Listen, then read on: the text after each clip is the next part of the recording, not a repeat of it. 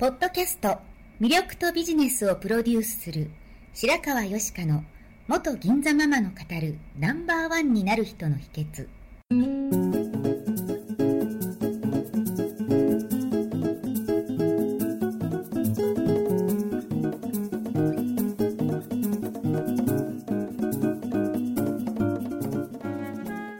外資系企業の OL から銀座のナンバーワンホステ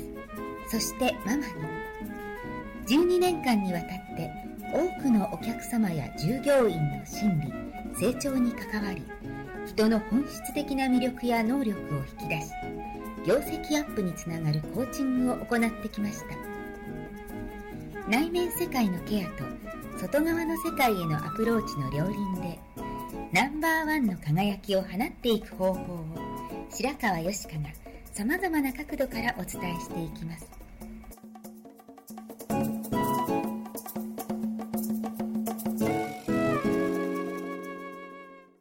はい、こんにちは。白川よしかです。今日もナンバーワンになる人の秘訣を始めたいと思います。えー、今日は新緑の京都からお届けしています。ということで、えー、一人語りでお届けしたいと思います。今日のご質問です。優秀な経歴を持つ方が入社してこられたのですが、IT など今の時代のやり方にはついてこられてないところがあって、重要な仕事を頼みづらいのですが、本人はなぜ私に仕事を振ってくれないのかと言います。プライドを傷つけないように伝えるにはどうしたらいいでしょうか？というご質問です。はい、ありがとうございます。確かにありますよね。こうとても言いづらいことを伝えなければならない時。しかもこう相手が目上の人だったり、自分より年が上だったり、何かしらこうプライドを持ってらっしゃる方だと余計に言いづらいことってあると思うんですよね。で、まあ、そういう時にどうやって伝えるといいのかということについてお伝えしたいと思います。まずそういうこちら側も伝えたくないことを言う時って嫌だなっていう感情があったりもうイライラしてたり怒ってたりすることもあるかと思うんですけれどもそういうモードで話しかけようとすると相手自体もそれを察知してあ嫌なものが来るなって思うとこう自分の心を閉じてしまいがちになるのでまずはあの言う側の方も気持ちを整えてなるべく怒りや深刻さや嫌な雰囲気を醸し出さずに明るく優しい感じで声をかけるっていうことですね。ご挨拶をしてみます。うんちょっといいですか？とか最近どうですか？とかちょっとした雑談でもいいんですけれども明るい感じでまず話しかけるってことですね。そして最初からあなたの何々がダメですっていうふうに否定から入ってしまうと相手が心を閉じてしまったり攻撃的になってしまったり言い訳を考えたりそっちの方に頭を働かせてしまってこちらの言うことを素直に受け取ってもらえない可能性がありますので最初から否定をしない。っていうことですね。歩み寄る姿勢がなくなってしまわないようにするっていうことです。そして次にその人のここがいいというところとかここがすごいとかここが好きだということをまず伝えるようにします。そのことで、えー、私はあなたのことをちゃんと見てますよとか私はあなたのこういうところを評価してます。私はあなたの味方です。ということをお伝えしてこれから言うことが嫌って責めているわけではなくてあなたの味方だという姿勢を見せるということです。そうした上で、えー、次に現状を話します。今こういうことが起こっています。それはまあ相手にとっては聞きたくないことかもしれないですけれども現状をちゃんと話す心を開いてもらった状態で現状を責めるのではなくて客観的に見た現状を話すようにします。こういうことが起こっているんですよね。そしてもっと相手の心を開いたままで話そうと思うなら自分のこととか自分の欠点自分ができてないことも話したりだからこそ私は何々さんの気持ちとか状況がすごくわかるんですよっていう共感する姿勢を見せます。私もそういうことがあるので理解できるんですよっていう共感を示すっていうことですね。例えば、まあ私も IT のこういうところが苦手でこうですよねとか IT 技術も進歩が早くて私もこの間こういうこと間違っちゃってもうこういうふうに直したんですよとかそういう相手が共感を持つようなことを自分から開示するっていうことですね。もし自分がむちゃくちゃ IT が得意でそこに示せるような例がないとしたとしてもですね、うん、例えば、えー、自分はこんな得意なことがあったのに苦手なことをやらなければならない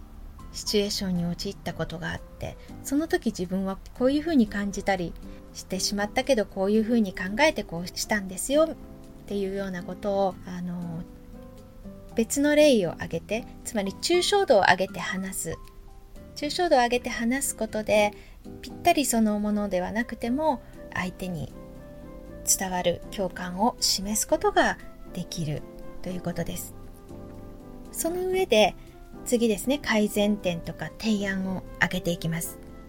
あと今起こっている現状と自分とのそのすれ違いが起こっているっていうことに対して何かしらのご経験のある方プロの方であるならばまた別のケースでそういうことを目の当たりにしていらっしゃると思うんですね。ですので何々さんだからこそこういうことが理解していただけるかと思うんですけれどもというような言葉遣いをすることでより相手への敬意を示しながら今のできてない現状というのを受け入れていただくことができやすくなるかと思います。そして、えー、次に改善点や提案をしていくっていうことですね。こういう現状についてこういうふうにしてみてはいかがでしょうか例えばこういうことをマスターしてくださったらこういうことはお願いできますし逆にこういうことはできますかという具体的なことを挙げていきます。ここまで理解してくださって提案してくださったら普通はですねじゃあどうしようかなっていうふうに前向きに捉えていただけると思うんですね。さらにまあその目上の方とかできる方に対してはあなたほどの方ですからとか、あなたほどの方だからもったいないですとか、そういうふうに言って差し上げると、まあ、余計に受け入れていただけやすくなるかと思います。そして、えー、最後にですね、